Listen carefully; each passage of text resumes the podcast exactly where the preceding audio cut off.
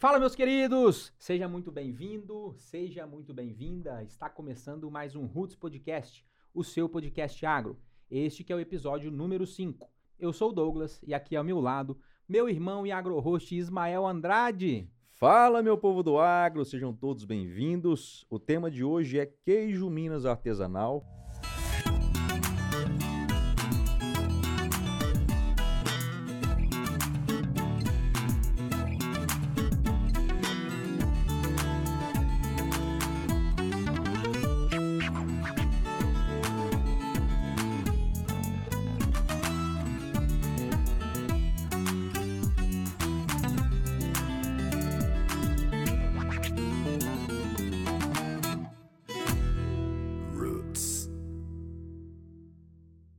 Estamos aqui com Eudes Braga, que ele que é pecuarista, né, e produtor de queijo na região do Cerrado Mineiro.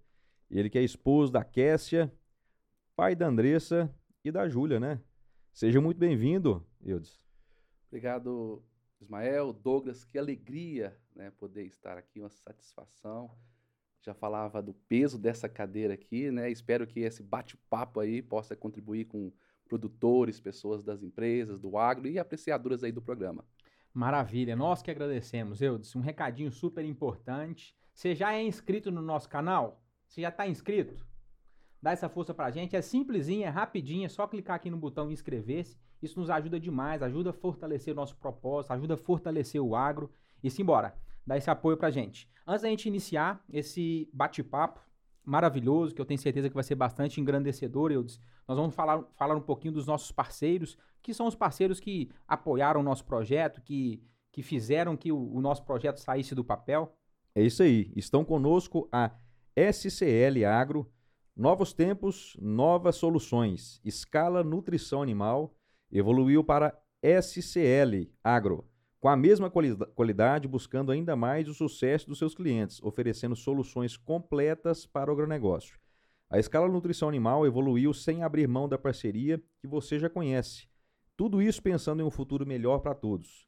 Evoluir sempre. Essa é a cultura da SL Agro. Conheça essa evolução acessando aqui o QR Code que está na sua tela. Está conosco também a Baú, que há 37 anos atua no mercado agro brasileiro, na região do Cerrado Mineiro. São especialistas na produção dos mais nobres cafés que o Cerrado há de produzir, pensando com muita sustentabilidade, humanização, mesclando a modernidade com as suas raízes. Eles que são referências nos mercados externos e também estão com uma força extrema no mercado interno, nas cafeterias de mais alto padrão do nosso Brasil. Ficou curioso? Também clica aqui no QR Code, posiciona o celular, você já vai cair direto na, nas redes sociais deles. Maravilha. Cultura Agromais. A Cultura Agromais é uma empresa com soluções agronômicas, financeiras e tecnológicas para as nossas lavouras. Tem como lema entender, acompanhar e entregar o que há de melhor para o nosso produtor, que é o nosso grande ator do agro, né? A equipe está presente no campo buscando sempre uma agricultura com identidade, serviços e soluções para atender com qualidade. É isso aí. Agricultura com identidade também é cultivar com inteligência, fazendo o investimento e o solo renderem muito mais. Atualmente a companhia está com cinco unidades: Patrocínio, Patos de Minas, Coromandel, Uberaba e Conceição das Alagoas, e tem um projeto de expansão já para esse ano de 2022 para mais três municípios: Capinópolis, Pirajuba e Ituverava, São Paulo.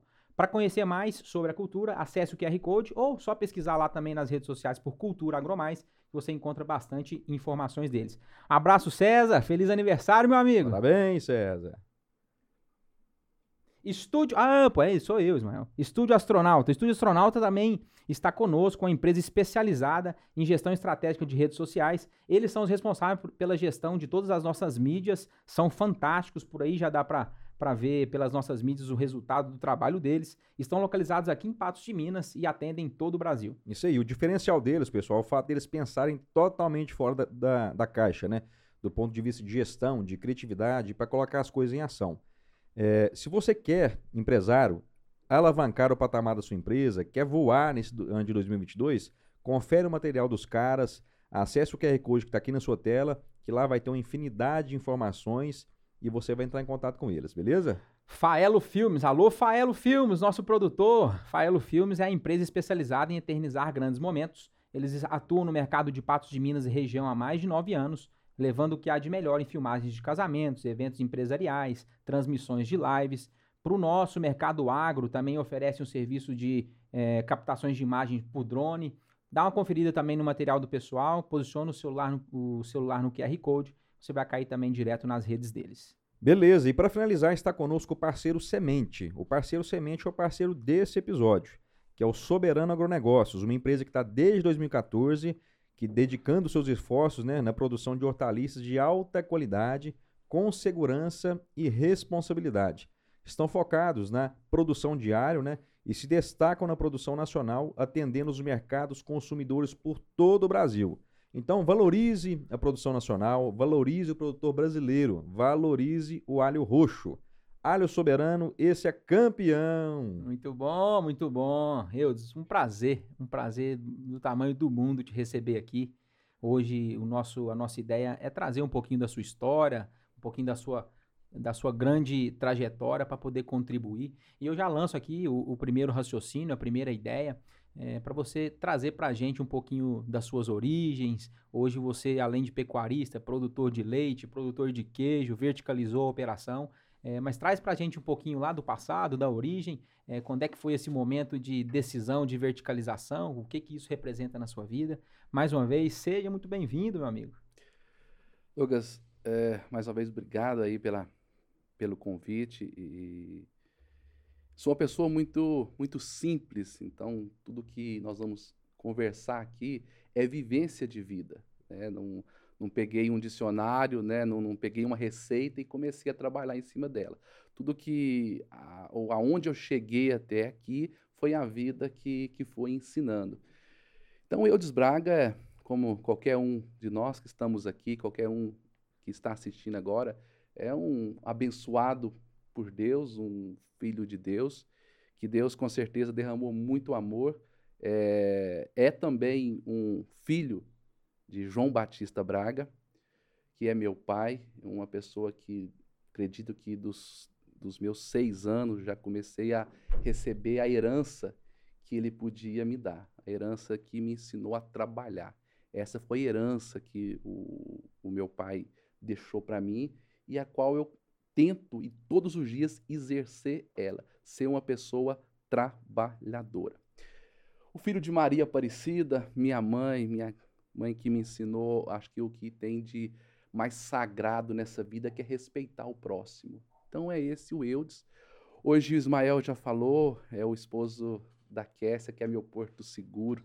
Vocês vão ver que eu sou muito ligado à família, né? E dessa, desse amor que eu tenho pela minha esposa, essa segurança. Deus também me presenteou com duas filhas lindas, né? Que é a Andressa, de 14 anos, a, a Juju, a Júlia, de 6 para 7 anos. Então, esse é o Eudes família, esse é o Eudes que encontra na família o sustento, o alicerce da vida. O Eudes também é uma pessoa que a atividade leiteira e o queijo Minas artesanal feito com leite cru deu nome e sobrenome.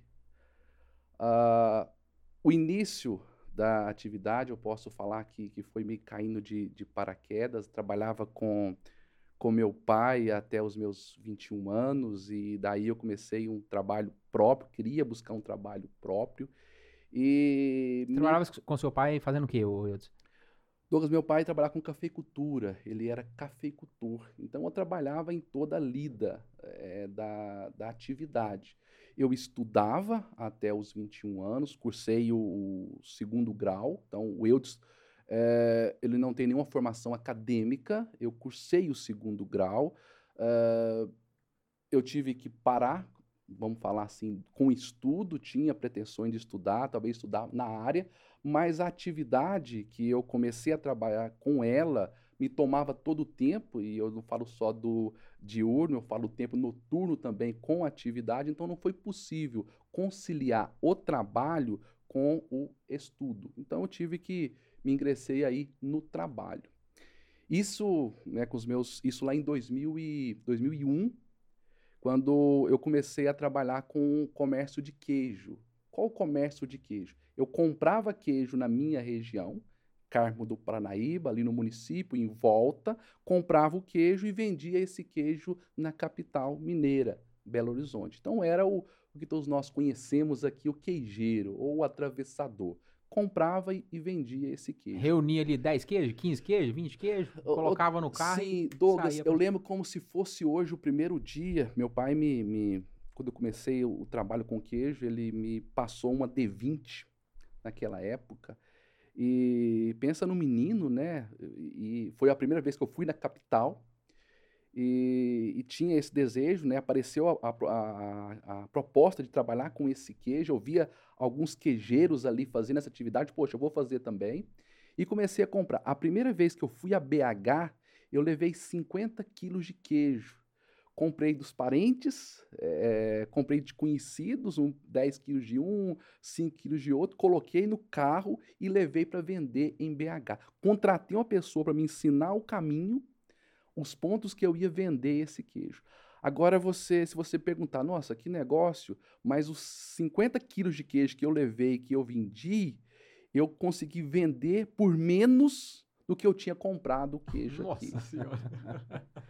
Olha só, Operação foi negativa. muito negativa, mas eu fui é persistente. né? Uhum. Ah, era comum assim a dificuldade do mercado, entrar no mercado, porque já era absolvido por outros eh, queijeiros também que negociava ali. Então era mais um e lá eu caí na oportunidade de mais um atravessador, enfim. Então o negócio foi por uma, duas, três, quatro semanas muito negativo, mas eu fui insistindo com a, com a atividade Conhecendo o mercado, conhecendo o as mercado, as um. pessoas, os compradores, como comprar o queijo ou como negociar a compra de queijo e também a venda do queijo.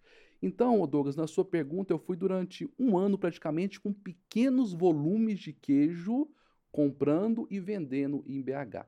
Isso perdurou essa forma de comprar e vender nessa escala pequena. Acredito que nós podemos ter uma média aí de 500 quilos para cada semana, pegando a média dos quatro anos e vendendo ela em BH. Sempre com margens muito pequenas, que posso te dizer que contribui apenas com as despesas da viagem, mas com o sonho de produzir o próprio queijo.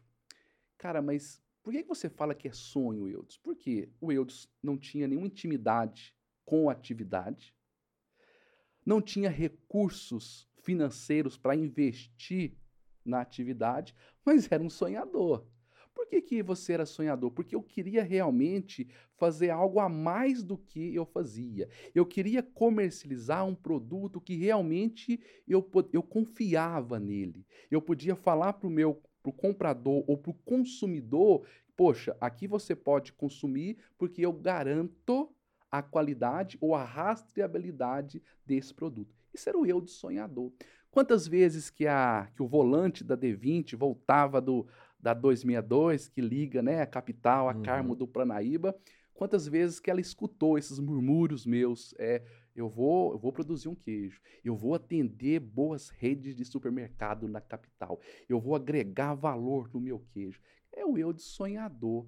Pé no chão? Sim, claro, pé no chão, mas sempre sonhava com essa possibilidade de produzir o queijo. Porque o queijo que eu comprava ou a forma que eu trabalhava, eu ia ser mais um comprador de queijo, eu ia ser mais um comerciante de queijo, e não era isso que eu pretendia para o meu negócio. Eu queria entregar a mais na nesse trabalho que foi que eu fui caindo de, de paraquedas e foi e fui me apaixonando pelo negócio, né? A pessoa ela é bem sucedida em qualquer negócio que ela faz quando ela co- coloca amor, quando ela dedica, quando ela coloca paixão no negócio. E foi esse o início da minha vida. Por mais que eu não tinha ligação com ele, eu entrei nele e quis fazer ali, posso dizer hoje, de passado aí uns bons anos, né, mais de 20 anos caminhando aí, que realmente eu coloquei muito combustível, muito amor no meu negócio. E os frutos de todo esse sonho, esse investimento lá de trás, eu colho ele a cada dia. As amizades, as pessoas, estar aqui hoje com vocês, né? A transmissão por quantas pessoas que estão nos assistindo, pessoas ligadas na, na atividade, nós vamos falar bastante disso hoje, né, Douglas? Sim, sim. Assim, é, tudo que eu colho hoje, muitas vezes as pessoas pensam, mas tem alguns números que você se destaca. Tudo partiu desse sonhador, desse limitado Eudes lá de 2001, 2004. Maravilha. É, é, é uma característica muito comum, né, Douglas? A gente escuta a palavra sonhador. Eu sou um sonhador, eu sou um apaixonado, eu amo isso. É uma característica muito comum de pessoas de sucesso, pessoas que acreditam e que realmente conseguem é, concretizar aquele tipo de, de sonho, né, de atividade. É muito gostoso escutar isso, viu, Wildes? E quanto tempo que durou esse movimento de sonhador, de apaixonado, até realmente concluir é, o seu objetivo, o seu sonho? Agora eu vou começar uma nova jornada. Tá. Em 2004, comecei em 2001, até 2004 o mesmo formato. Em 2004, eu pensei, eu tenho que começar é, é, essa proposta de produzir o queijo. Mas olha a dificuldade, sem conhecimento, já falei aqui, sem recurso financeiro, porque a atividade me dava só o sustento do dia a dia. Eu já começava a constituir família, me casei com a com a pessoa mais bonita desse mundo, que é a Kessia, em 2004. Então já começava. Ô, apaixonado!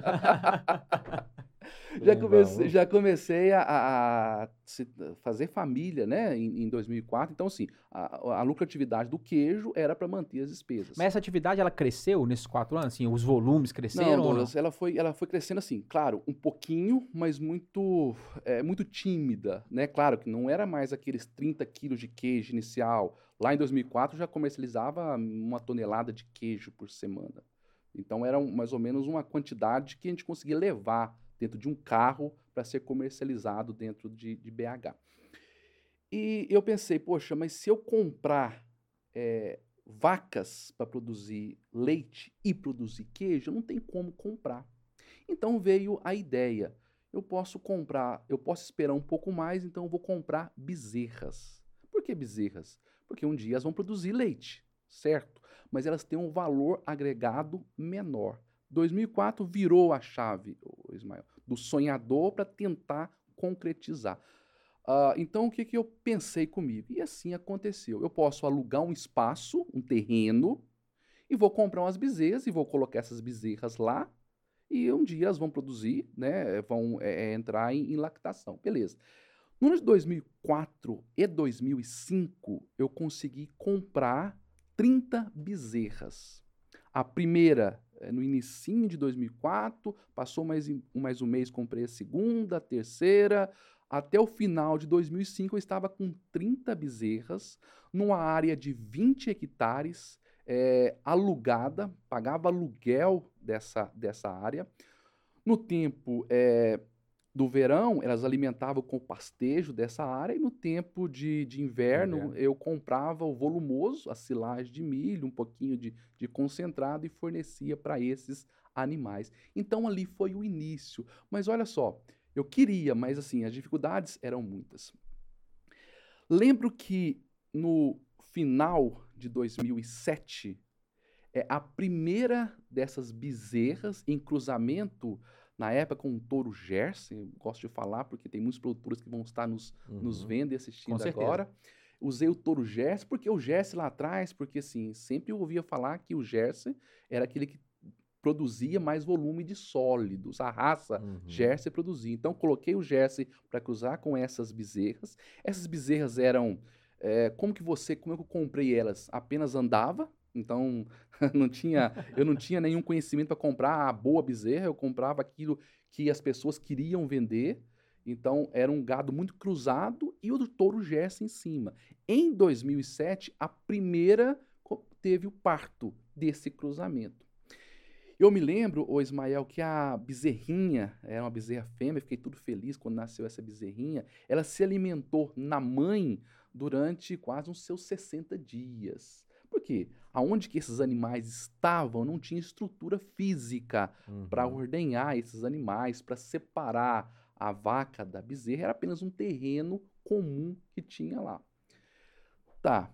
Na casa dos meus pais, é, eles plantavam café, como eu já disse aqui, é, e tinha um espaço no fundo do terreno dos meus pais que não podia plantar o café e não se plantar por causa da geada. Era um terreno mais baixo. De baixada. De né? baixada. Uhum. Então não podia. Então não se tinha café lá.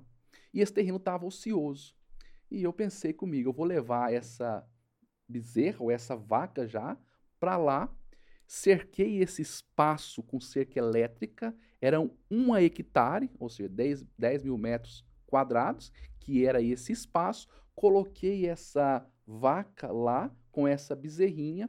E meu pai, nessa época, né, cuidava das atividades dele, mas estava um pouco ocioso o tempo dele. Eu falei, pai, é, eu vou contratar o senhor para ordenhar essa vaca. E assim aconteceu. Na casa dos meus pais tinha uma varanda lá. É, nós fazíamos essa vaca sair lá onde ela estava, ir até lá. E meu pai começou, ou ordenhou, essa, separou a bezerrinha e ordenhou essa primeira vaca ordenhando à mão essa, essa primeira vaca. Produziu leite ali. Lembra início. o nome dela? Ah, não, não, não vou te mentir, não lembro o nome dela. É, mas era uma vaca que é, amarela, ou, ou, não vou lembrar o nome dessa vaca. Mas fica registrado na memória ah, a vaca, com, certeza, o jeito dela. Com né? certeza. Sei até, sei até de quem eu comprei essa, essa, esse animal. Tá, e agora eu queria fazer o queijo. Mas como fazer o queijo? Porque não tinha estrutura. E minha mãe também, ao lado do meu pai, eu falei, mãe, agora a senhora vai fazer o queijo, né? Desse leite que essa vaca é, roxinha ali a, a, a, é, produziu. Ah, meu filho, mas vou fazer aonde esse, esse queijo? Ô mãe, em qualquer lugar. Então tá. Na casa dos meus pais tinha uma, um fogão, esse fogão a lenha. Uhum. Então eu falei, mãe, a senhora usa esse, esse, fogão a lenha como base aqui, né? Como, como suporte. É, pega esses tabuleiros de bolo que a senhora faz bolo aí e faz o queijo dentro desse tabuleiro aí que a senhora assa o bolo. E assim ela fez. Ela fez o primeiro queijo, né? A primeira vaca ordenhada, o primeiro queijo dessa forma.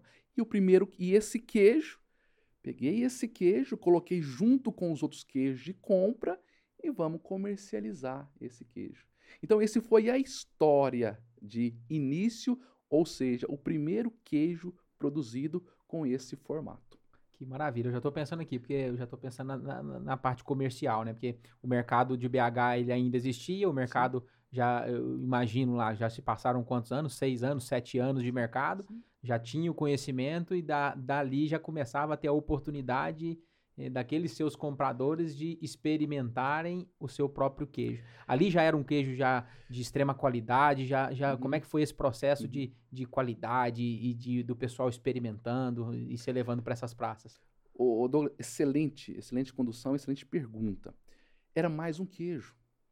Por quê? Porque eu não conseguia ainda dar qualidade ou dar nome a esse queijo. Eu não tinha, não tinha estruturas eu não tinha boas, é, boas práticas no processamento de ordenha, eu não tinha boas práticas no processa processamento de fabricar o queijo. Então era mais um queijo, não era o queijo que eu queria, porque não tinha estrutura, né? não tinha boas práticas para realmente eu pegar esse queijo e falar: poxa, aqui está a criança nascendo. Ainda uhum. não era, não tinha estrutura para isso. Ela foi acontecer mais tarde, nas consequências que foram acontecendo.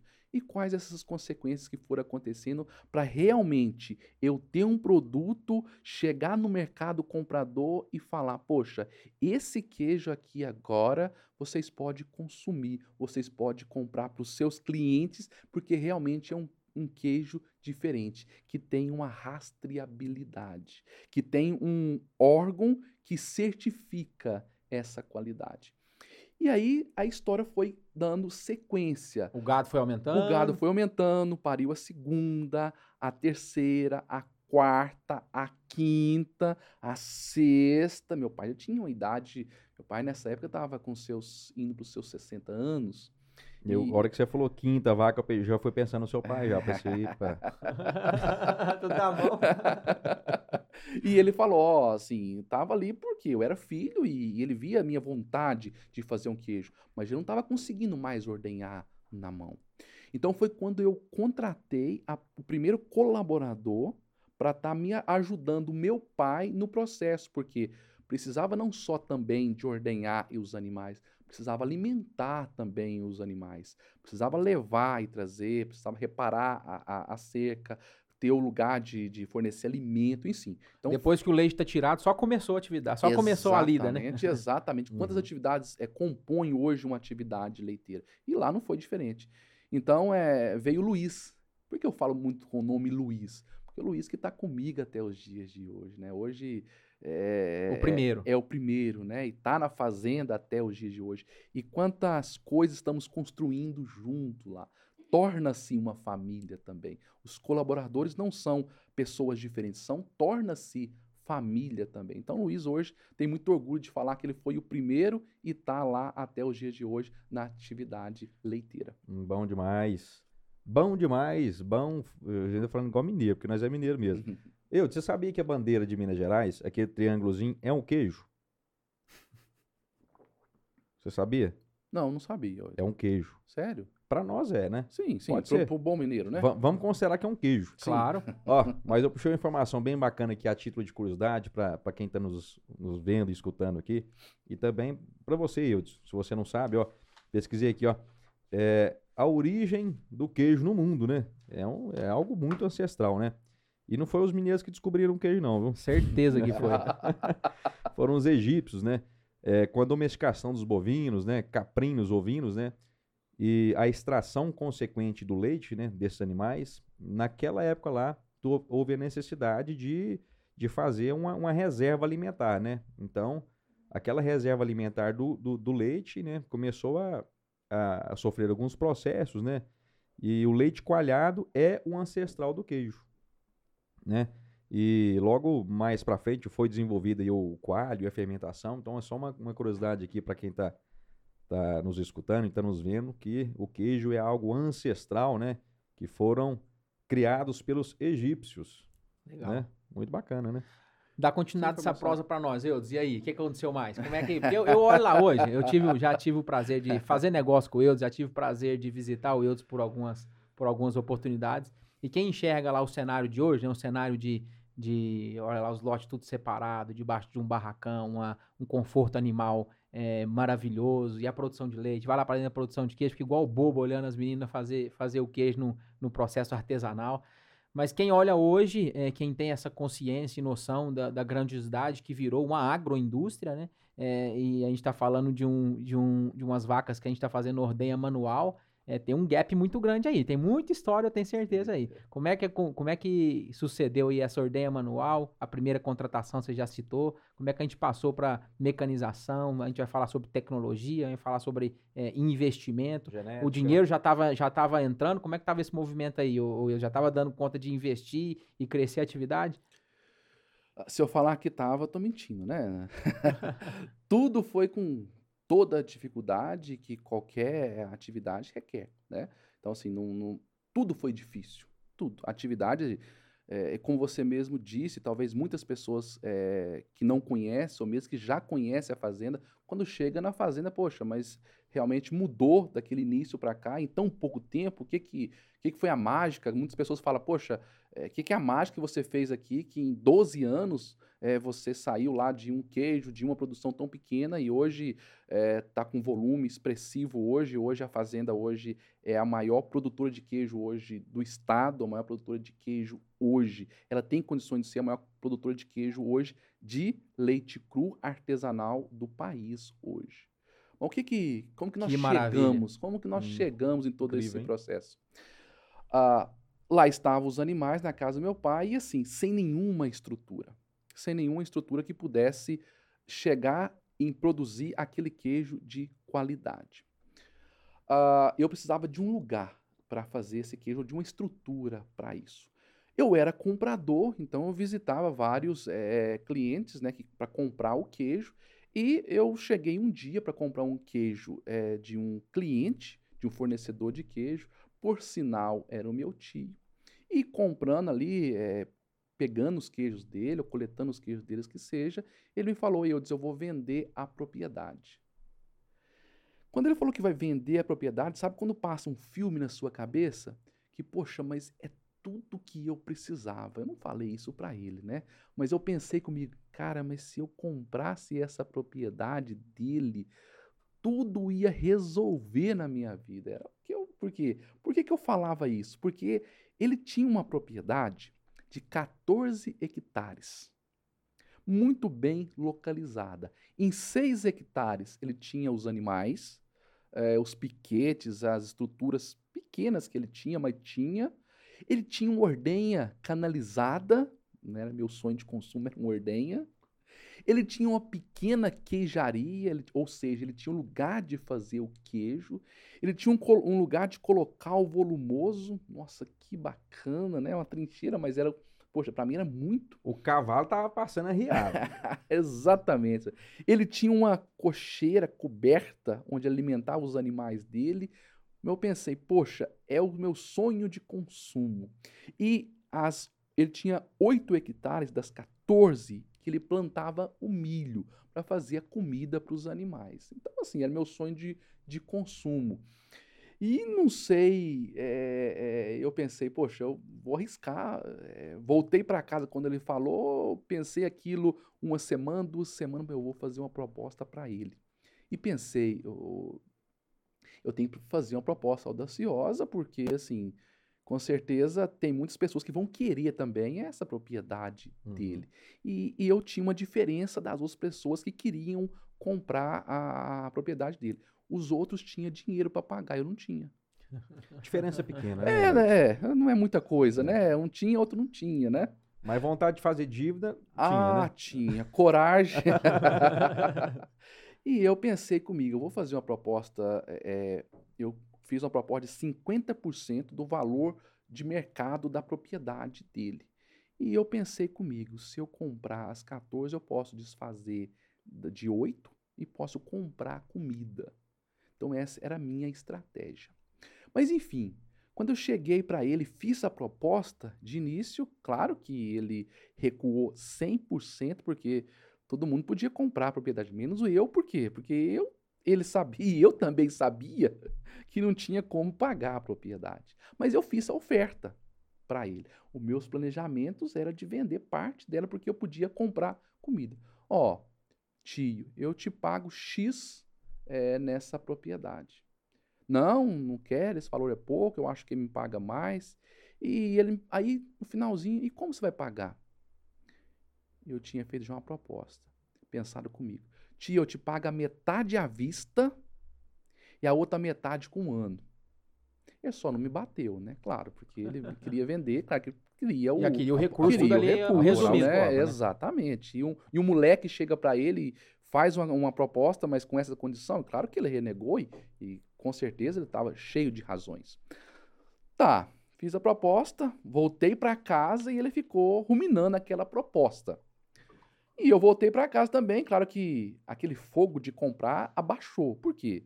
Eu vi que não era possível. Cara, não vai me vender a propriedade. Não tem como. E eu não tenho onde arrumar dinheiro para comprar a propriedade. O único recurso que eu tinha era os animais.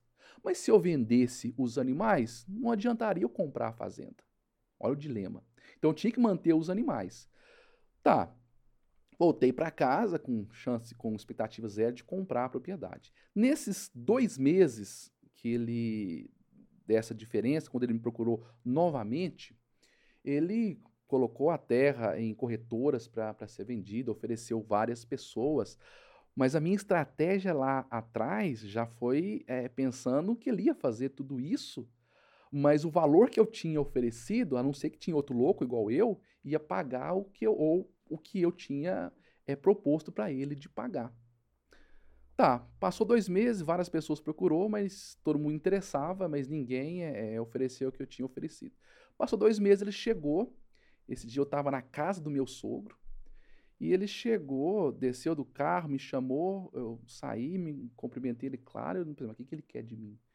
Ele falou, e você ainda interessa comprar a propriedade?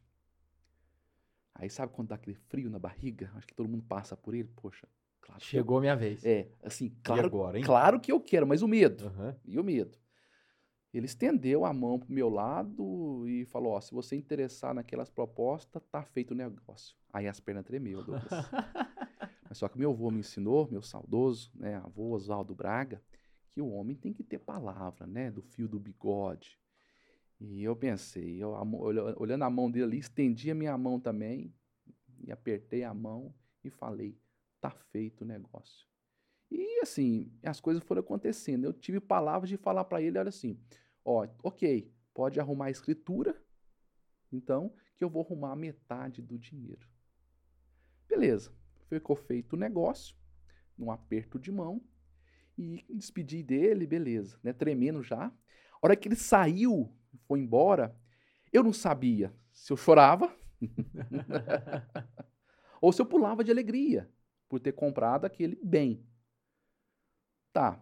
Fui, fui para casa, contei a, já contei a, a minha esposa, comentei com as pessoas e já falei, ó, eu tenho que vender amanhã 8 hectares de terra, porque era o meu planejamento vender.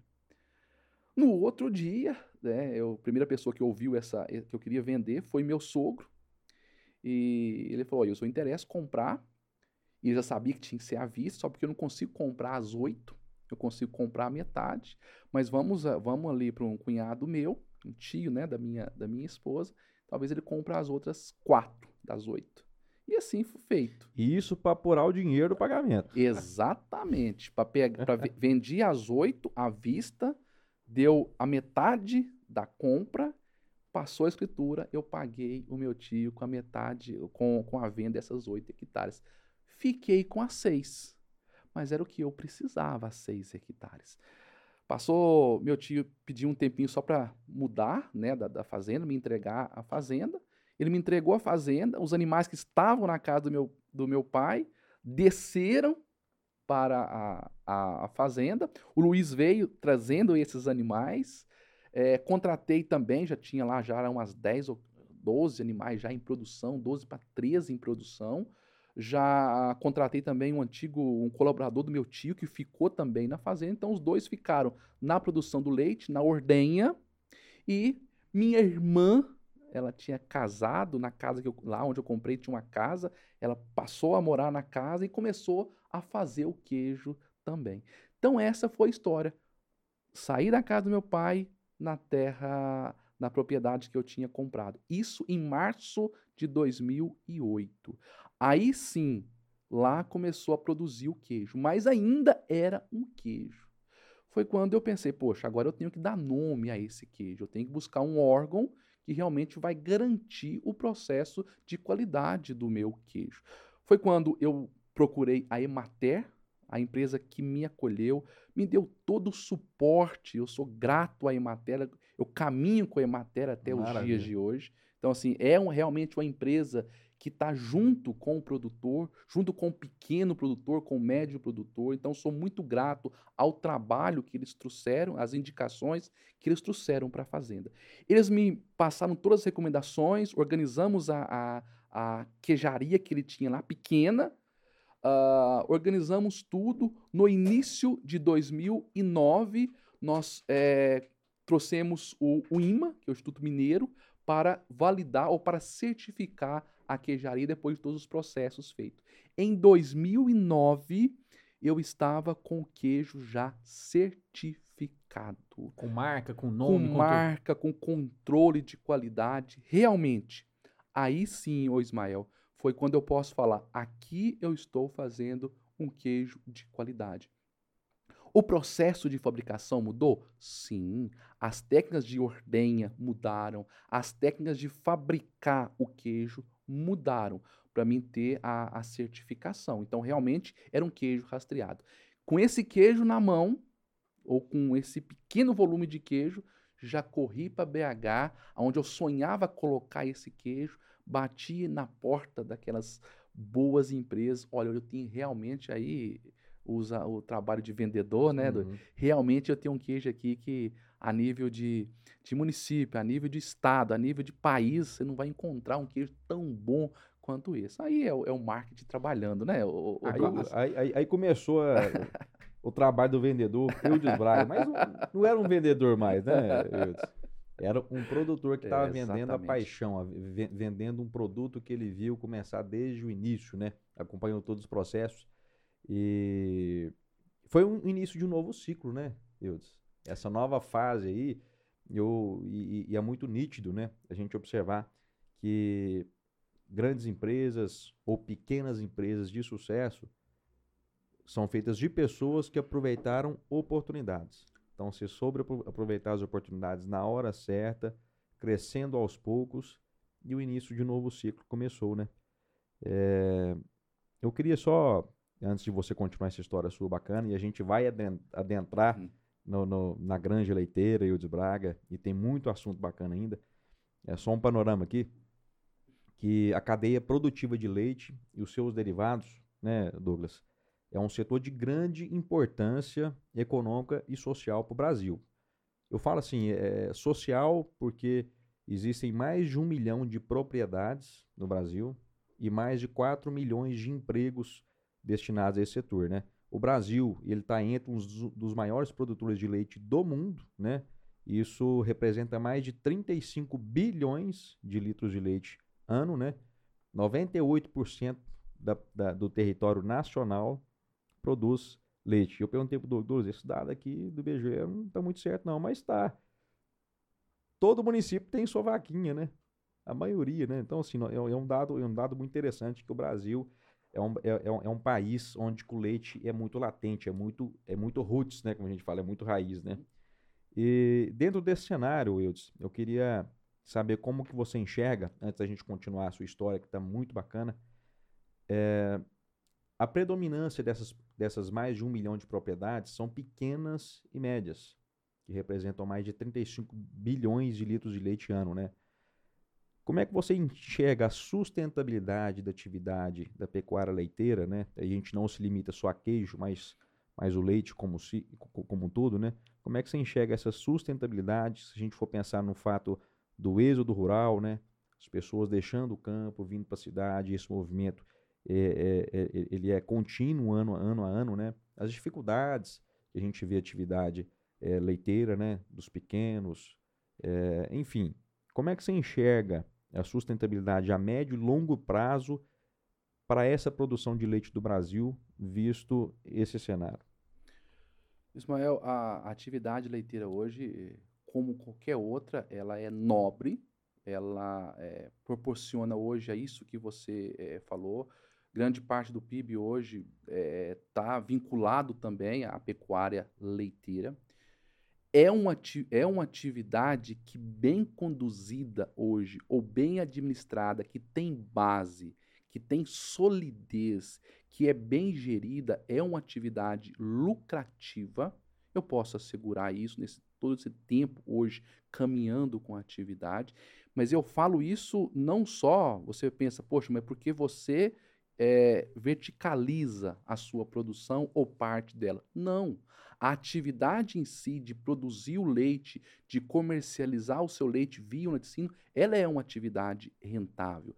Só porque nós produtores, não estou falando o produtor, mas nós produtor, nós temos que adaptar aos novos tempos da atividade leiteira, como qualquer outra atividade, que ela não pode ser mais conduzida de forma é, simplista, uh, sem base, como ela foi produzida no, no passado.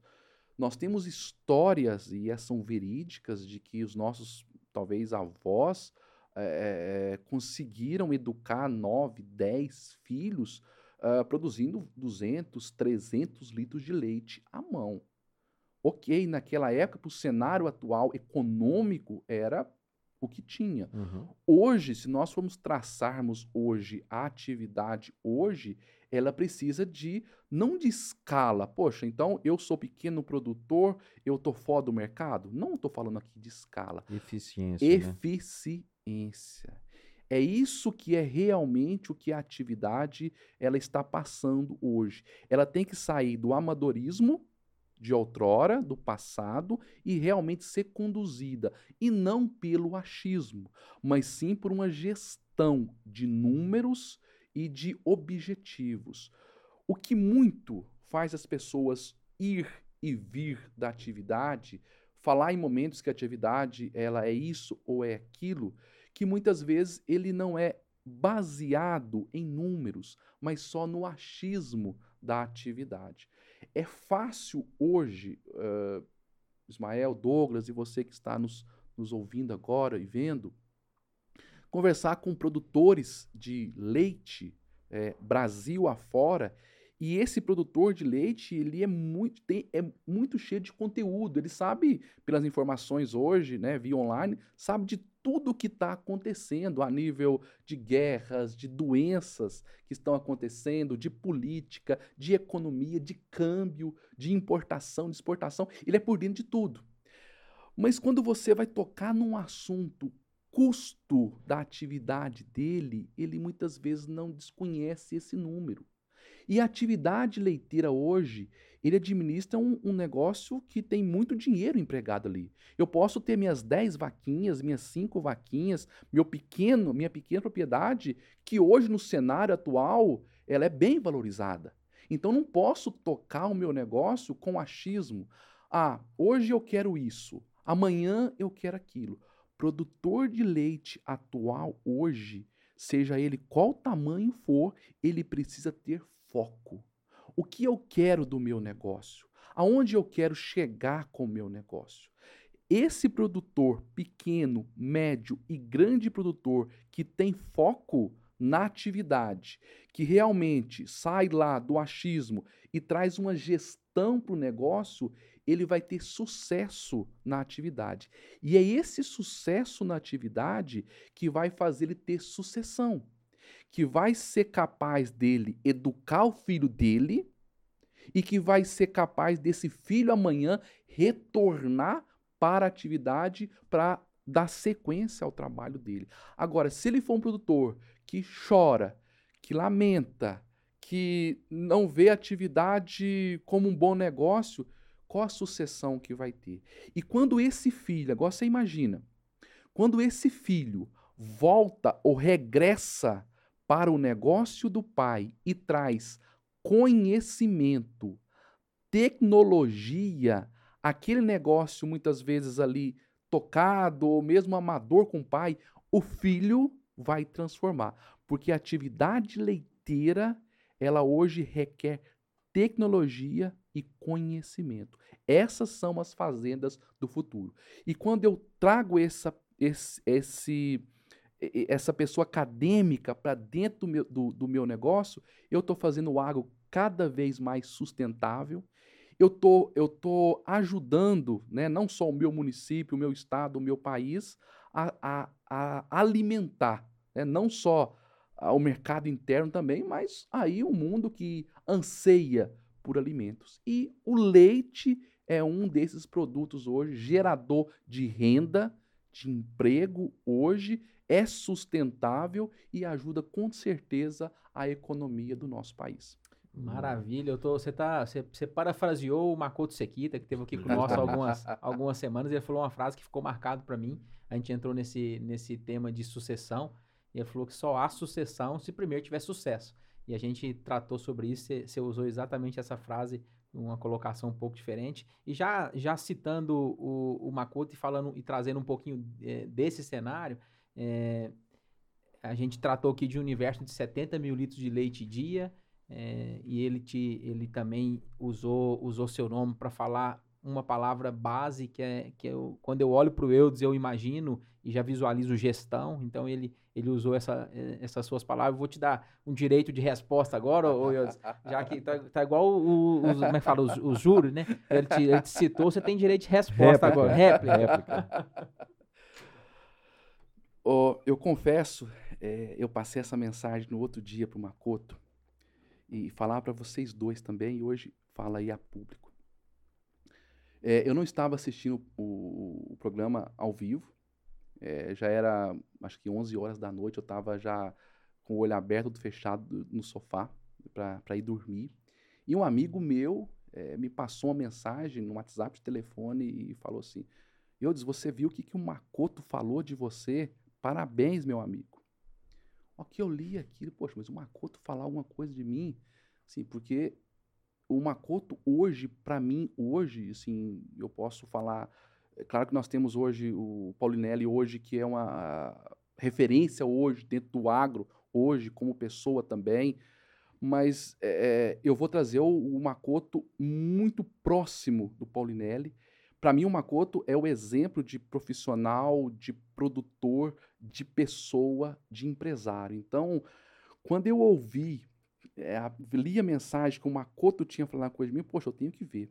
Aí entrei lá e passou o link do programa, já estava gravado já, eu tinha encerrado, e eu fiquei até uma hora da manhã. Meia-noite, pessoal. vendo para ver o que o Makoto tinha falado por, por, mim. E eu e o Makoto, assim, claro, nós somos amigos, estamos na mesma atividade, mas nós não somos aquele, poxa, o Makoto, é, né, muito próximo. Então ele falou de, espon de espontaneidade naquele momento. Foi do coração. Do coração. E quando ele falou isso, eu, assim, para mim, é, eu até brincava com um amigo meu, poxa, eu já posso aposentar na atividade, depois que o Makoto falou isso.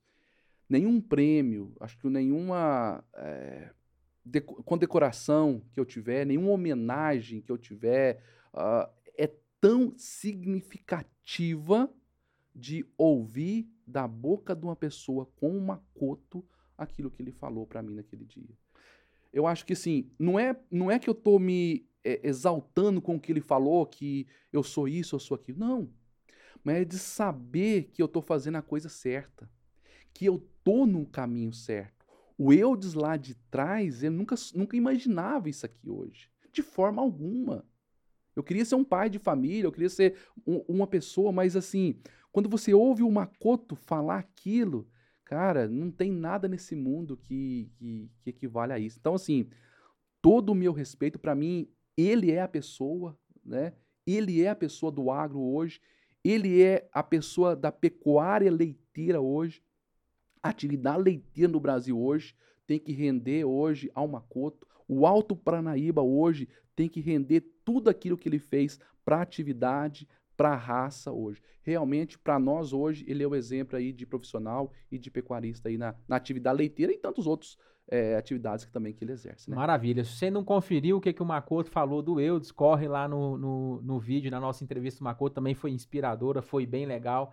Tá gostando desse bate-papo? Já cola aqui o dedo no curtir, isso é muito importante para nós, nos ajuda demais. Ô Eudes, eu só quero é, trazer aqui um, uma participação dos nossos ouvintes. A gente abriu algumas caixinhas de perguntas e você está falando aqui bastante sobre gestão, sobre conhecimento de números.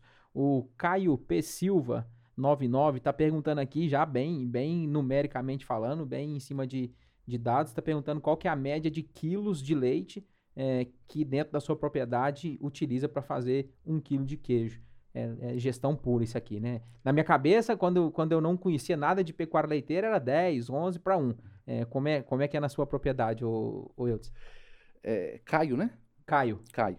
Ô, Caio, boa pergunta e eu acho que ela vai muito ligada ao que nós trabalhamos na fazenda. É, desde o início, nós focamos muito em cima de genética é, e acreditávamos que genética com conforto, com meio, é, ia proporcionar rendimento.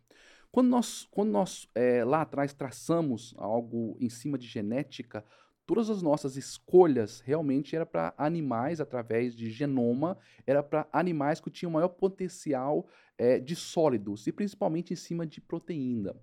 Só para você ter uma ideia quanto que isso é representativo, mas aqui eu não trago só o mérito é, genética, trago também conforto, trago também sanidade e manejo junto. No início, nós utilizávamos, lá no, bem no início, 10,5 litros de leite para se fazer um quilo de queijo Minas artesanal na fazenda. Uh, com todo esse processo né, do bem-estar animal, do conforto e da genética e somado com a nutrição, hoje, atualmente, nós já estamos conseguindo 8,1 litros de leite para fazer um quilo de queijo. Então, vale a pena investir em genética. Vale a pena investir em conforto, em, em sanidade. Então, hoje, esse é o rendimento que a fazenda tem para transformar litros de leite em quilos de queijo. Para um leigo igual eu, assim, que estou aprendendo agora sobre a pecuária leiteira, parece que é pouco essa diferença, né? 8, 9, 10, 10 litros, 2 litros. Só que isso no universo de 10 mil litros de leite dia, um universo de mil quilos de queijo dia, 1.200 quilos de queijo dia, isso aí representa é, o lucro da operação, isso aí representa a sustentabilidade do negócio. Deixa eu né? fazer a conta aqui. 8,1 para quanto? 10,5. Para 10,5, É. né? Então, uma coisa que a agrônomo sabe é 20, fazer é, regra de três. né? 22,8%, gente. 100%. É muita coisa. É, E é muita coisa. é muita coisa. E, e- e até aproveitando. É, Tem esse mais mo- pergunta esse aí? momento de perguntas, ó. HM Comércios de Frios, né? Comércio de Frios, mandou uma pergunta bem interessante aqui, ó. Eudes, qual que é o maior desafio na produção? E ele falou comercialização, mas, mas vamos focar na produção. Eu acho, eu acho que, você, que, você, que você começou muito bem falando aí da questão da porteira para dentro, né? Porque todo mundo conhece o queijo que está da, da porteira para fora, mas da porteira para dentro nós vamos falar de tecnologia, nós vamos falar de genética, né? É, qual que é o maior desafio na produção hoje? Ah, nós trabalhamos hoje, o queijo que nós produzimos é um queijo Minas artesanal e o queijo Minas artesanal é produzido através de um leite cru. Então, diferente de um, de um laticínio que coleta o leite, chega na, na indústria, pasteuriza esse leite para produzir os seus subprodutos. Para o queijo Minas artesanal, é o leite cru é, do animal ordenhado, instantâneo ali, e se produz o queijo. Então, assim, a qualidade do queijo está naquela produção junto ali, ou 40 minutos depois que, a, que o animal é, é ordenhado. Se vocês visitarem a fazenda hoje, lá na sala de, de reuniões hoje, tem uma frase lá que, que, que realmente é, é, ela marca isso que eu vou falar agora, que é impossível fazer um queijo bom com leite ruim. Então, quais que são os grandes desafios hoje? É chegar na, na queijaria ou na área de produção matéria-prima de qualidade. Então, esse é o grande desafio. Por isso, há um investimento necessário, todo ele atrás da produção do queijo. Porque o queijo é feito com qualidade através de quê? Das boas práticas? Correto mas de matéria-prima de qualidade. E o leite, ele compõe praticamente toda a matéria-prima que é feito o queijo. O resto é o coagulante, né? O, o- é o pingo, que é o natural ali do queijo, e, a- e o sal, Sal. Que, né? que dá o tempero para o queijo.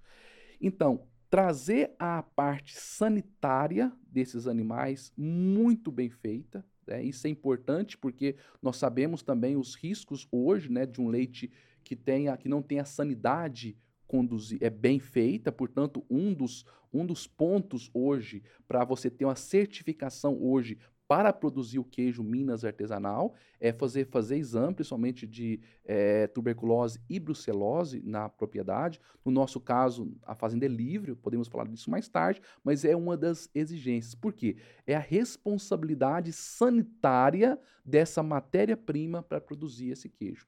E mais do que isso, a, a essência do queijo, ou o sabor, ou terroir do queijo, está todo ligado naquilo que a vaca fornece. E a vaca, para fornecer um leite de qualidade, não é apenas aquele da contagem bacteriana, da célula somática, não é. É também a vaca tem que estar bem para produzir o leite. Então a alimentação é um cuidado que sempre nós devemos ter. Saber o tipo de alimentos para fornecer para o animal, para ele produzir esse leite de qualidade. É, O manejo, o cuidado com essa vaca, o cuidado com antibióticos que essa vaca, se necessário receber, tenha, separar esse, esse, esse leite, a, a capacitação das pessoas também, que é algo que nós temos como primordial na, na propriedade. Eu não quero que um colaborador que é um ordenhador, que é uma pessoa que fabrica o queijo, chegue lá, poxa, eu faço assim é porque o Eudes quer. Não, não quero isso. Eu quero que a pessoa entenda o porquê de desempenhar aquela atividade que o fruto do trabalho dela ali, do empenho dela ali, vai resultar numa, numa vaca bem ordenhada, com todas as práticas ali de ordenha, que vai gerar esse leite de, de qualidade. Então, quais os desafios? É esse, de sempre ter todos os processos muito bem feitos e assegurados. E não muitas vezes também no achismo. Ah, eu acho que o meu leite é muito bom. Ah, eu acho que é bem, as minhas vacas são bem ordenhadas. Eu acho que minhas vacas têm conforto. O produtor de leite hoje e o de queijo, ele não pode trabalhar no achismo. Ele tem que ter números. As minhas vacas são boas quanto? O que o não meu é leite- medido não é mensurado. né? Exatamente, Ismael. É, é a diferença da, eu acho que, que separa a qualidade hoje, ou separa ah, o negócio em si. Tem que medir. Medir quanto? Se tá bom o número, continue fazendo aquilo que você faz. Se o número não está bom, vamos buscar melhorar esse, esse número. Onde é que tá errando? né? Aonde está errando? Com tecnologia, com capacitação. É muito importante, produtor de leite, produtor de queijo, você que está nos assistindo agora, capacitar as pessoas que estão do seu lado. As pessoas não podem estar ali a troco de salários, de horas trabalhadas. Ela tem que se sentir útil na atividade.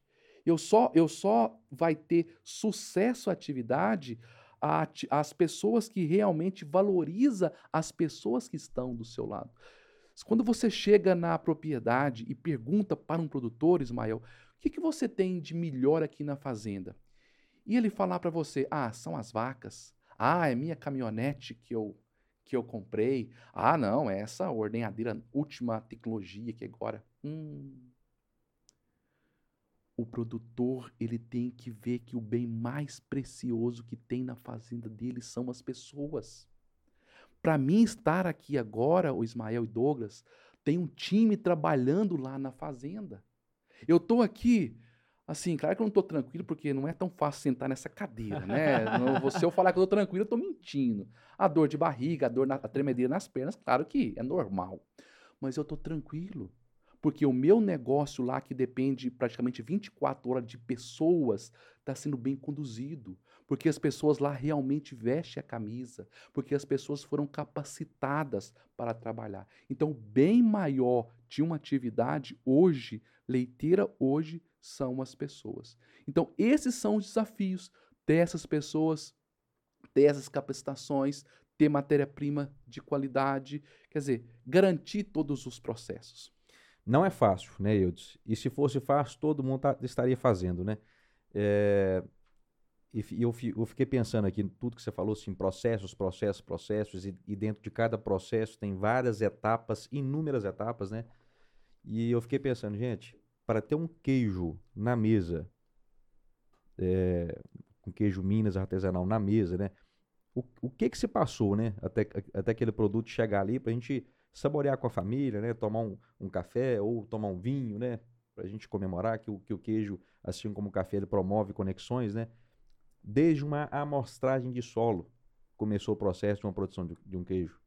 Então, amostragem de solo, a gente fala de agricultura de precisão, a gente fala de, de, de correção de solo, calcário, fertilizante, escolha de um híbrido, eh, e nesse processo a gente fala de inúmeros profissionais, agrônomos, veterinários, empresas que estão realmente envolvidas em cada etapa dos processos, porque quando a gente vê um produto lá no final, não é simplesmente um produto, tem tanta coisa ali, tantas pessoas ali que fizeram um pouquinho, né?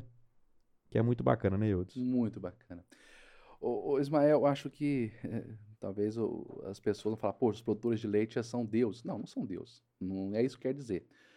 Mas, assim, um produtor de leite hoje, eh, que gere a atividade leiteira hoje, eu posso dizer que ele é capaz de administrar qualquer, qualquer empresa hoje. Claro, estou fazendo um comparativo aqui. Por quê? De tão complexo que é a atividade. Você acabou de citar aí o, o produtor, aí eu penso, ah, poxa, eu vou ser bom agora só em alimentação. Bacana. Poxa, o cara é, produz uma comida de qualidade, ele tem uma parte agronômica muito bem feita, ele consegue colher ou plantar na hora certa, ele usa o melhor insumo, ele usa a melhor semente, ele tem tecnologia, ele beleza, ele fez uma comida de excelência, bacana. Mas se ele não der uma atenção na parte, vamos pensar que criação de bezerras, por exemplo. Não adianta ele ser bom em comida, porque se as bezerras deles não, não sobrevivem, ou não se desenvolve o, o, o, necessário para ser animais realmente rentáveis, não adianta ele ser bom só no, na, na, alimentação. Poxa, então agora eu sou bom aqui agora é, na agricultura, eu sou bom na criação de bezerras, eu dei conforto agora. Poxa, mas eu não sei tratar bem as pessoas que estão do meu lado. Eu não sei escolher as empresas que vão estar do meu lado. Não adianta, ô Ismael. A Fazenda, puxando um gancho para a Fazenda, ela foi muito feliz. Penso eu lá atrás, sem conhecimento, uh, sonhador, mas focado. O que, que fez o eu chegar até os dias de hoje? Foram as pessoas. Eu não conseguia, no início, contratar uma, uma empresa para fazer a, a, a, parte zootécnica da fazenda ou pagar um profissional para fazer. Então, o que, que eu tinha como visão lá no início, com todas as dificuldades? Eu não tinha os cachorros, eu tinha que ir com os gatos. Então, eu, poxa, quem que é a melhor empresa nesse segmento? É essa. Beleza. Então, eu falava com ela, poxa, você vai vender o seu produto para dentro da empresa, para dentro da fazenda, desculpa, e eu vou usar do seu conhecimento ou do profissional que tem na sua empresa para me ajudar a entender esse processo. Eu não sou conhecedor, eu não tinha estudo, continuo não tendo. Né? Eu sou mais um, mais um dentro da atividade. Então, sempre fiquei do lado dessas pessoas que tinham capacidade. E muito feliz por quê? As empresas que estão na fazenda até, o dia, até os dias de hoje são as mesmas, Ismael, que começaram a caminhar comigo lá atrás. Olha só. E o bacana que elas tiveram, é, ou acreditaram, ou tiveram produtos e tecnologias quando eu produzia um queijo. Quando eu produzia 100 quilos de queijo. E hoje, com o volume que nós temos hoje leite, elas têm tecnologias também para atender a fazenda. E eu tenho 100% da confiança nessas empresas. Cada empresa da fazenda hoje, em seu segmento hoje, elas têm a chave de cada processo. Eu não estou preocupado é, no quanto custa o produto. Eu não estou preocupado é, quanto que eu vou gastar naquele produto. Eu me preocupo é com o resultado. A empresa chega para a fazenda e fala: Eudes, nós temos essa tecnologia aqui agora. E aí? Eu não vou pegar, ah, mas isso vai custar quanto? Eu não faço essa pergunta para a empresa. Quanto que isso vai trazer de resultado no meu negócio? Não, ela vai trazer pelos cálculos que nós fizemos, não pelo achismo, nós vamos conseguir essa maior rentabilidade. Então não tem mais que questionar. Traz a tecnologia para dentro da fazenda. E isso isso eu deixo que, ou eu entrego uma muito maior responsabilidade para essas empresas. Com certeza, chame ele para o jogo, né? Exatamente. Eu acho que é isso que deve ver a atividade também, de parcerias. Maravilha. Eu já, eu, já, eu já me lembrei aqui, porque quando o Wilson traz esse, traz esse, esse contexto de valorizar pessoas, valorizar empresas, e não está preocupado com aquele quilolitro, com aquele real. É claro que lá na, no final, na negociação, é um baita de um negociador, tem todos os seus méritos, mas eu entendo isso. E esse, e esse pensamento seu, é, essa energia que você emana, vai lá para a gôndola quando a gente vai lá ver o, o queijo, o queijo Eudes Braga, porque também não é o queijo mais barato que vai encontrar lá não. É, e, e, é legal você falar isso, porque seria muita incoerência você apertar os fornecedores aqui por querer o melhor e, e, brigar por custo, e lá na gôndola o seu produto ser valorizado por qualidade. Eu só fico mais feliz ainda em poder é, visualizar isso, enxergar isso e te parabenizar por essa, por essa atitude. Ô Douglas, bacana demais. E você tocou num assunto assim. Que... Já explica o preço caro desse queijo. você vai na veia, né? Você vai na veia, né? Eu estou direito aqui de resposta. Muitas assim, e essas indagações é, chegam muito para mim. Assim, poxa, por que seu queijo é mais caro? E por que o seu queijo não é, não tem o mesmo preço do outro queijo aqui? E as pessoas, muitas vezes, quando a gente tem oportunidade de, de falar o porquê, ok, mas muito não tem a, a gente não tem oportunidade de falar o porquê, elas pensam, poxa, mas a margem dessa, dessa pessoa está lá nas alturas. Ele ganha, a rentabilidade dele é o dobro por cento maior.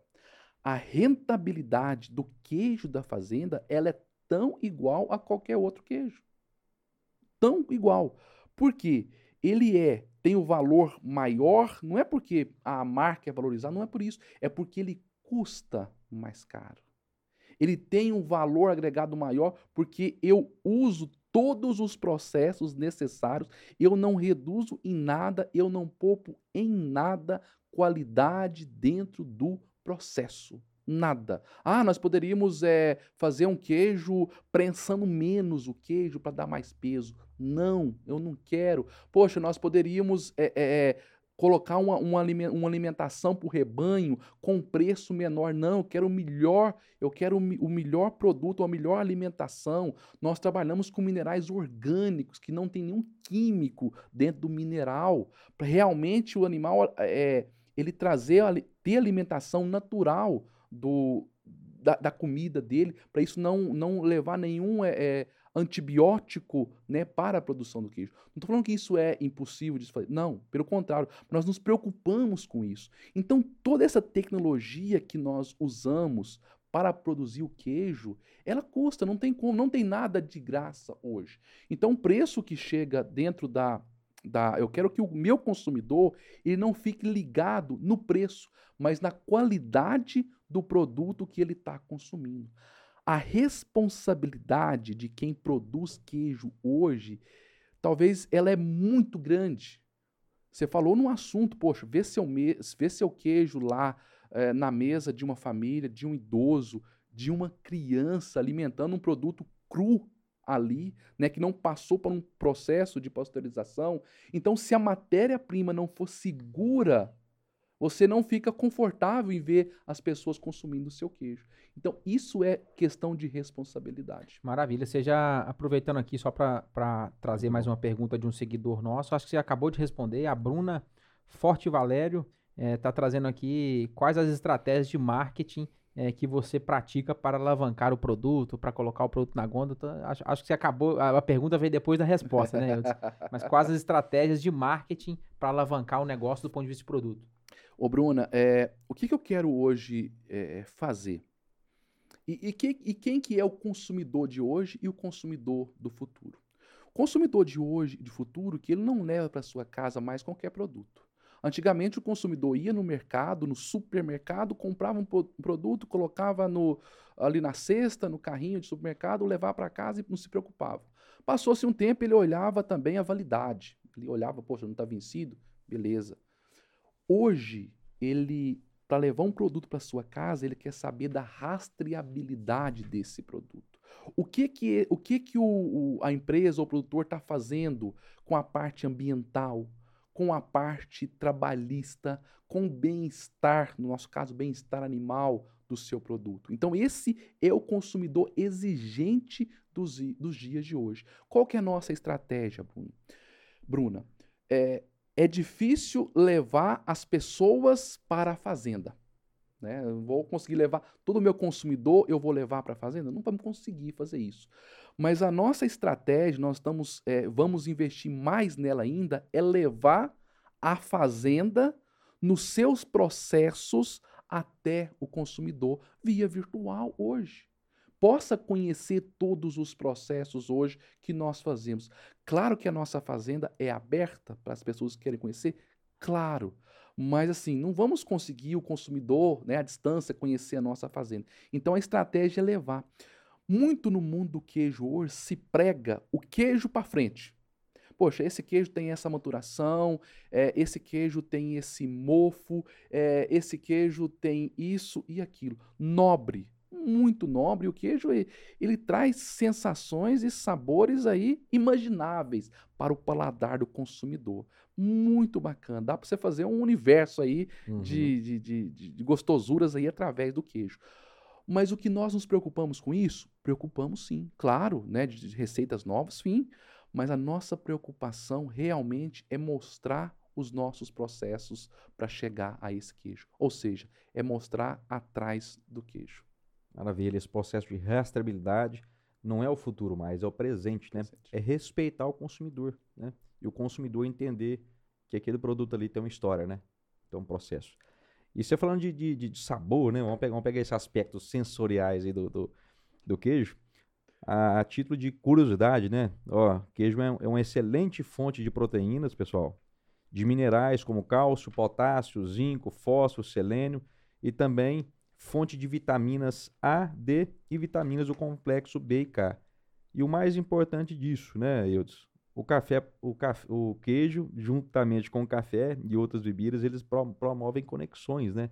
Promovem momentos agradáveis com família, com, com, com pessoas, né? Eu já tive isso reunião. É, isso é bom junto, demais, né? Eu já tive reunião junto com o Eudes lá, com queijo e goiabada. Eu fiquei até com vergonha. Mentira, fiquei com vergonha, não.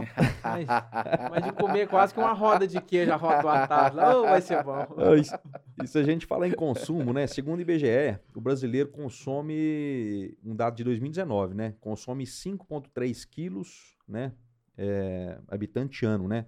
E apesar da gente consumir muito mais do que os mexicanos, né? Os mexicanos consomem por volta de 4 quilos, a gente consome muito menos do que os russos, né? Os russos consomem 8,3 quilos é, por ano, né? Os norte-americanos 17,7 quilos ano e os habitantes da União Europeia, né? Mais de 20 quilos, 21,2 quilos, né? Aí come queijo. Aí gosta um queijo, né? É café da manhã, almoço, janta, café da tarde, ceia, né? 20 quilos Mas enfim, a gente vê ano. É, e, e, e, por outro lado, a gente vê também que existe uma informação da BIC, é, Associação Brasileira das Indústrias de Queijo, que cerca de 55% do queijo captado pelas indústrias é, é, processado em leite fluido, leite pó, iogurte e sobremesas, sobremesas. E cerca de 45% são transformados em queijos nos seus mais diversos tipos, né? E mesmo assim, o Brasil importa mais de 20 mil toneladas por ano de queijos, dos mais diversos tipos de queijo. E grande parte desses vem da Argentina. Então, aí eu me pergunto, eu, eu, quando a gente levantou esses dados aqui, a gente viu na cara que existe uma baita oportunidade, né? Para o brasileiro aqui, para o produtor de queijo. É, antes de você falar a sua visão sobre essas oportunidades, sendo que o Brasil importa muito queijo de fora, né? Qual que é o destino do queijo Eudes, Braga hoje, né? Qual que é o mercado consumidor? Depois gostaria que você entrasse nessa questão aqui das oportunidades frente às importações. Ismael, o nosso queijo hoje, a gente no início tinha o foco, né? Como já tinha o direcionamento para a capital mineira, BH, uh, ah, o início o queijo nosso era comercializado pensando muito também na, na parte logística para BH, conhecimento, então, durante um tempo, ele foi comercializado em, em BH, nas grandes redes, nos pontos é, sul né, de, de comércio de, de, BH, em confeiterias uh, da, da zona sul de BH, né, em, em, boas redes de supermercado de, de BH. Então, esse era o foco dentro de BH. E de um tempo, nós começamos, poxa, nosso, nosso queijo também deve ser comercializado em outras praças, né? Então hoje é, você encontra hoje na, na, nossa cozinha, né, no Carmo do Paranaíba, hoje você tem o nosso queijo. Uh, Patos de Minas é um mercado que, que tem um grande potencial também. Nós estamos já é, colocando nosso queijo dentro do espaço aqui, é, com alguns pontos dentro de Patos de Minas. Uh, cidades vizinhas, como também é São Gotardo, Uberlândia, que é um potencial é uma consumidora grande de queijo, então nós estamos, nosso queijo também já está em Uberlândia. E agora, recente, eu falo que é recente porque tivemos essa, esse número que nos dá condição para isso essa semana, que é o selo de chancela aí do IMA, que é o selo arte, que esse selo arte ele possibilita o produtor de queijo a comercializar o seu queijo além do estado a nível nacional. Então, nosso queijo também agora vai chegar é, em São Paulo também. Então, Ô, então, é... Braga, vamos rompendo as fronteiras. É, isso, isso é, bom, hein? é, é São Paulo, sul do país. Então, assim, Antes desse selo, não, é, não era permitido a comercialização interestadual. Exatamente, Douglas, assim. Eu se tratar de leite cru... Oh, é, eu vou abrir muito jogo com vocês. Uma pequena escala do nosso queijo, bem tímida, já ia para fora do estado mas de forma muito aberta com vocês e você que está nos acompanhando, de forma clandestina. Porque a legislação é só autorizar a vender dentro do Estado, na certificação que nós tínhamos. Com essa nova certificação, dá-nos direito a vender fora do Estado. É, tá? Se a gente pensar em, em grandes centros, São Paulo é um grande centro consumidor, já pode dobrar aqueles barracão lá. Né? é, tem um grande potencial né, de, de, de, consumo de queijo. Aí, Ismael, talvez entrando já naquilo que você. É, nesse grande, nessa grande lacuna que nós temos hoje de espaço ou de levar o queijo artesanal para a, a mesa aí do, do, dos consumidores brasileiros. O queijo Minas artesanal, durante um bom tempo, ele ficou muito no anonimato, né? Se conhecia pouco desse queijo, mais era para consumo interno, não tinha muito crédito o queijo. Depois da França, eu acho que a primeira premiação que veio da França, eu me desculpa aí, o Guilherme, o Capim Canastra, ele foi o primeiro produtor que conseguiu uma premiação no Mundial da França, é um mundial que a nível mundo mesmo, né, que escolhe aí ou que dá medalhas aos melhores queijos produzidos. E ele com a produção do queijo dele, ele trouxe uma medalha para o, o Brasil. Me desculpa, só não vou saber o ano, tá? O, o Guilherme me perdoa, mas eu acho que foi 2014 é, por aí que ele conseguiu esse feito. Com isso já abriu-se a, a os olhares, né, do, não só do consumidor, mas de todo o mercado, de que, poxa, nós produzimos um queijo aqui de qualidade, ele briga com os queijos produzidos no exterior. Então, assim, ou a, quer dizer, abriu-se um espaço para isso. Em 2017, eu também participei dessa, dessa excursão é, promovido pela FAING, junto com o SEBRAE, é, convidou alguns produtores, instituições para conhecer a produção de queijo na França. Eu tive a, alegria de ir nessa, nessa viagem também.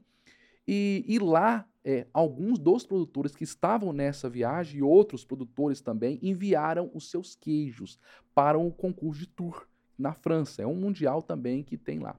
E com isso, o Brasil, nesse 2017, se não estiver enganado, 18, me perdoe a data, é, trouxe na época, eu acho que foram 54 medalhas.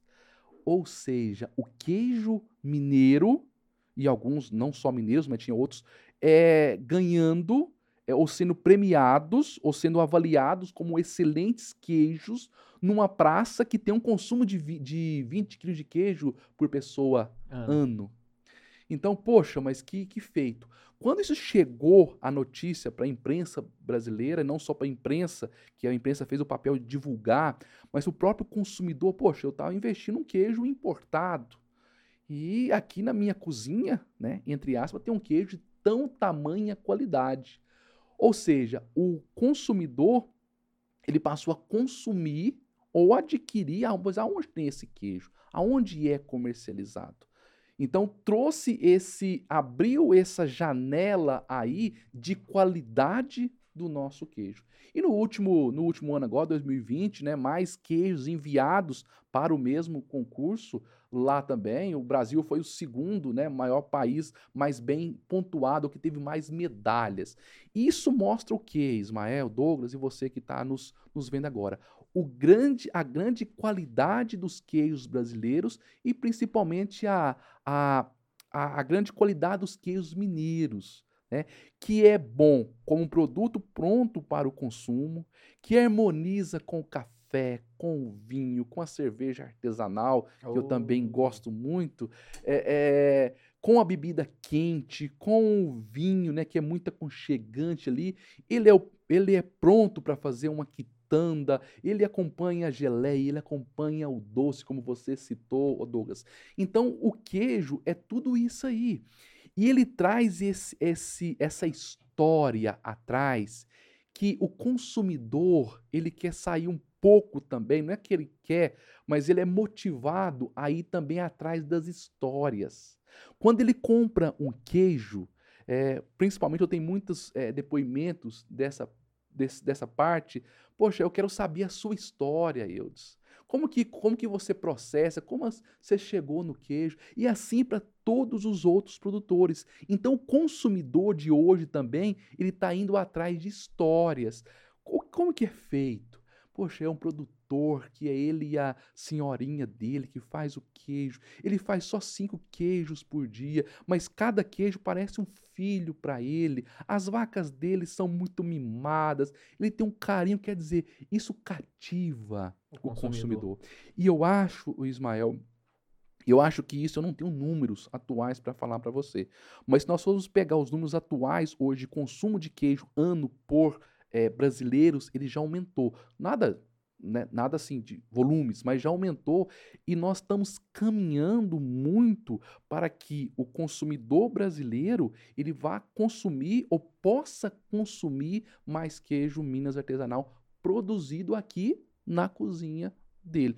Não é que ele precisa deixar de consumir o importado, né, os, os, os famosos queijos né, que vêm de fora. Não precisa, mas ele pode ter também confiança e degustar o queijo mineiro, que é tão bom quanto os queijos importados que ele tinha costume de, de consumir. Maravilha. Só, só trazendo aqui a informação do Guilherme, Estância Capim Canaça foi premiado é, no Mundial Tours na França em 2015. Ah, eu errei por um, hein? É. Legal. É é um grande, é, é Guilherme, eu, assim, é um grande profissional, sabe? Conheci ele na viagem lá em, em 2018 que nós na fizemos França. na França, mas assim, já tornei amigo dele, realmente ele faz um trabalho, assim, o queijo, o queijo, ele andou com o queijo, falando do queijo em todas as mídias aí possível, então ele alavancou o queijo, o queijo Minas é, pela conquista dele e faz um excelente queijo.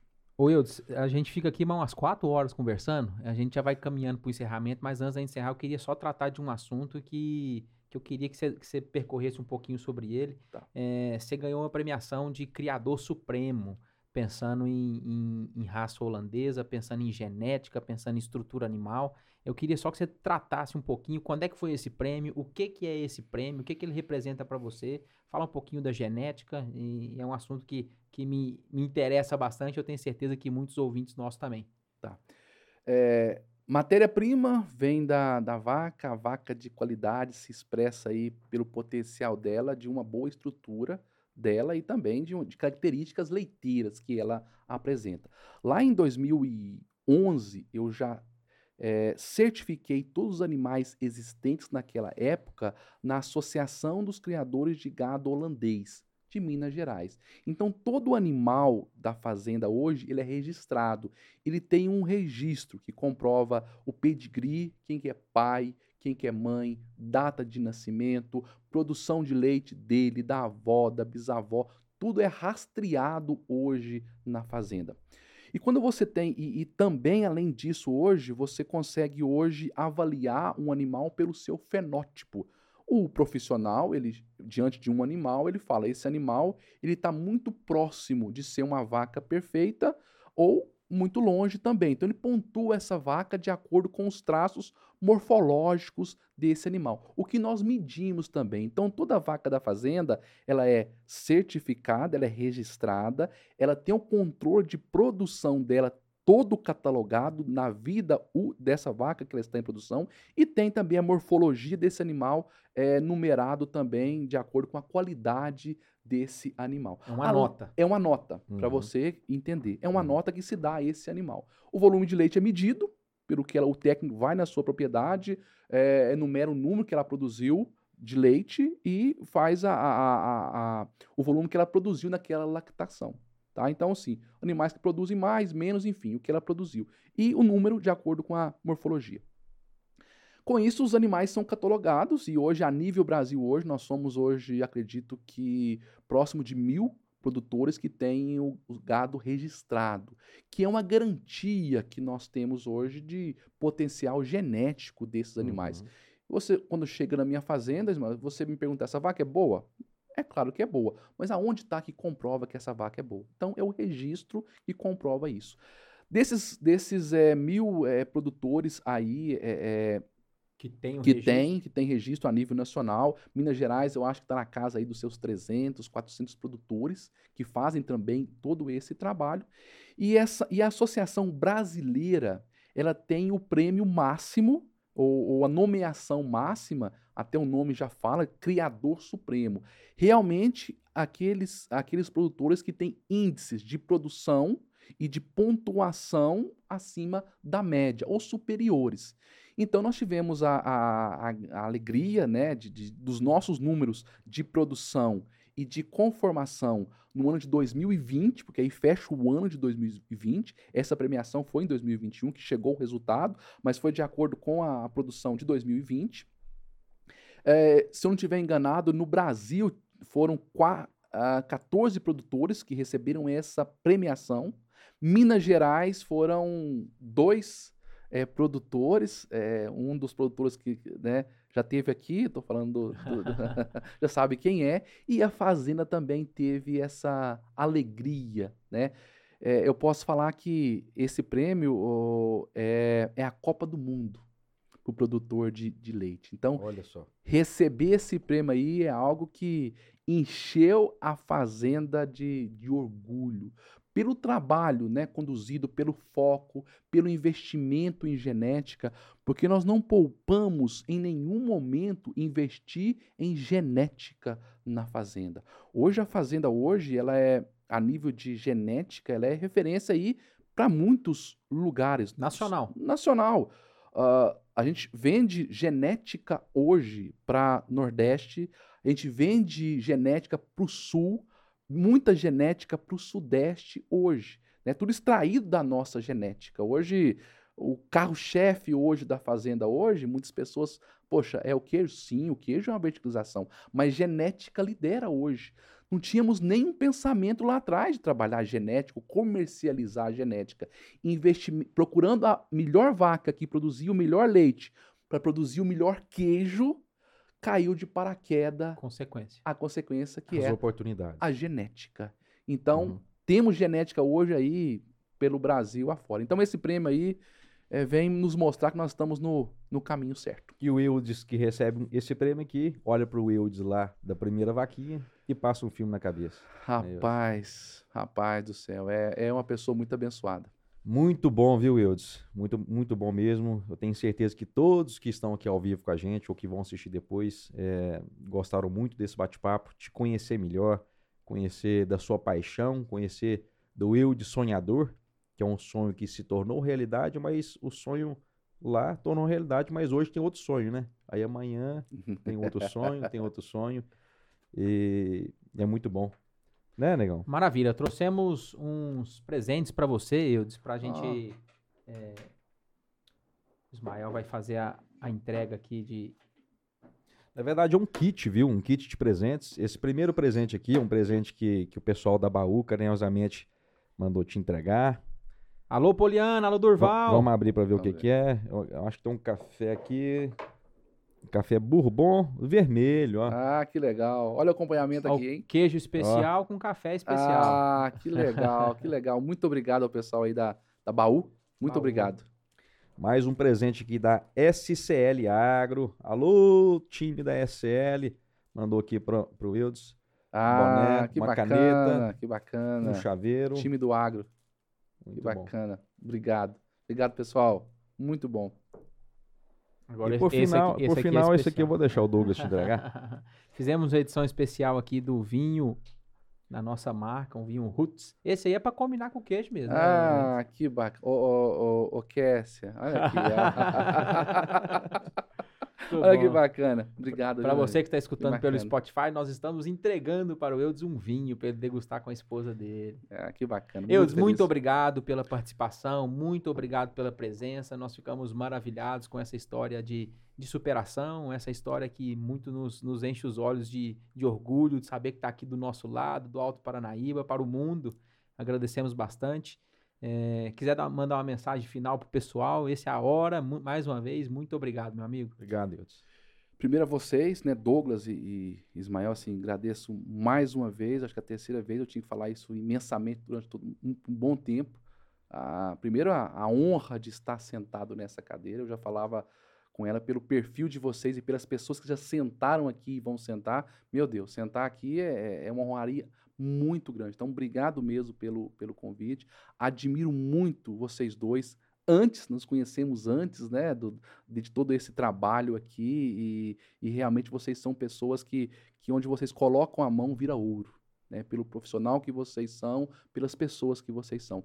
Quando eu Admiração é mútua, viu? é, Eudes? mas quando eu Obrigado. fiquei sabendo aí do, do- desse trabalho que vocês estão fazendo agora em prol do agro, eu pensei, poxa, vai virar ouro rapidamente, vai viralizar rapidamente pelo profissional que vocês são, pela estrutura que vocês são. E para nós do agro, né, eu acho que para mim que aqui do agro, vocês também faz parte, mas nós diretamente ligado à produção, como que nós ganhamos com os depoimentos, com as histórias, é, que motiva, que mostra que é possível. Portanto, você que está assistindo agora, seja aí da, da atividade igual a minha, seja de qualquer outra atividade, lembre que tudo é possível e que vale a pena sonhar. Se você tem um sonho e tem um foco, tenha certeza que você vai conquistar. Um grande abraço, mais uma vez foi um prazer. Nos encontramos em breve.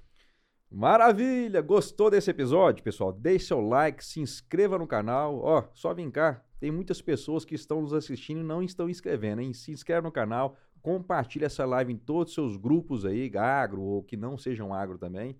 E juntos fortalecemos o nosso agro. Um grande abraço e até semana que vem. Tá legal. Abraço, meus queridos. Até a semana que vem.